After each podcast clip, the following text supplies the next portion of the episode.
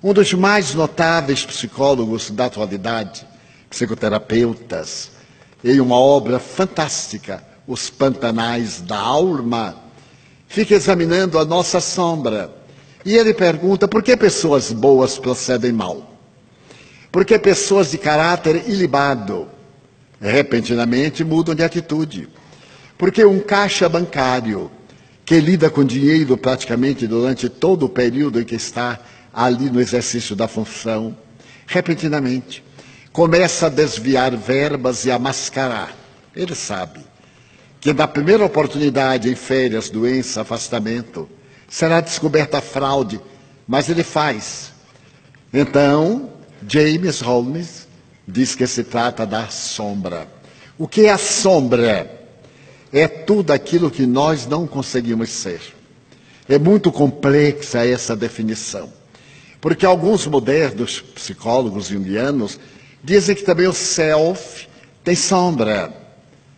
Então a sombra é esse lado ignorante, primário, da nossa realidade espiritual. Ela pode estar sob dois aspectos. A sombra, ignorância do bem.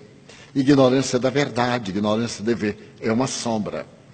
Mas também é a tendência maléfica. É aquela busca do egotismo.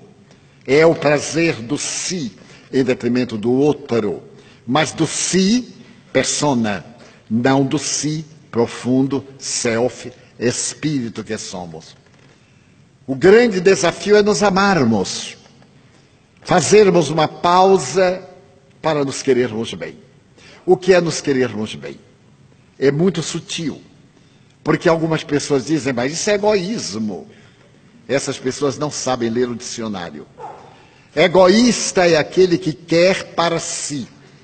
Autoamar-se é aquele que se transforma para melhor. É muito diferente. Então, no alto amor, eu cuido de mim. Nós temos o pieguismo de quando vemos uma pessoa bem posta, mas que é vaidoso. Por que vaidoso?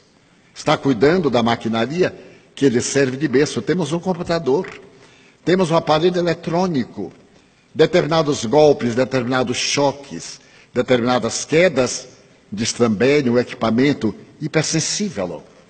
Nós somos uma máquina eletrônica regida pela consciência. Os choques morais, os golpes emocionais, os transtornos internos, as ansiedades não fruídas destrambelham os equipamentos sutis dos nossos neurônios e nós nos transformamos. Então nós necessitamos de iluminar a sombra. Eu tenho inveja de que alguém, porque alguém triunfou, por que não transformar esta inveja no estímulo?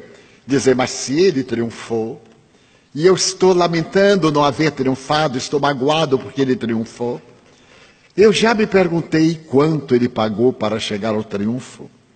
Não há triunfo sem preço, não há glória sem lágrima, e não há um estado de plenitude sem escuridão.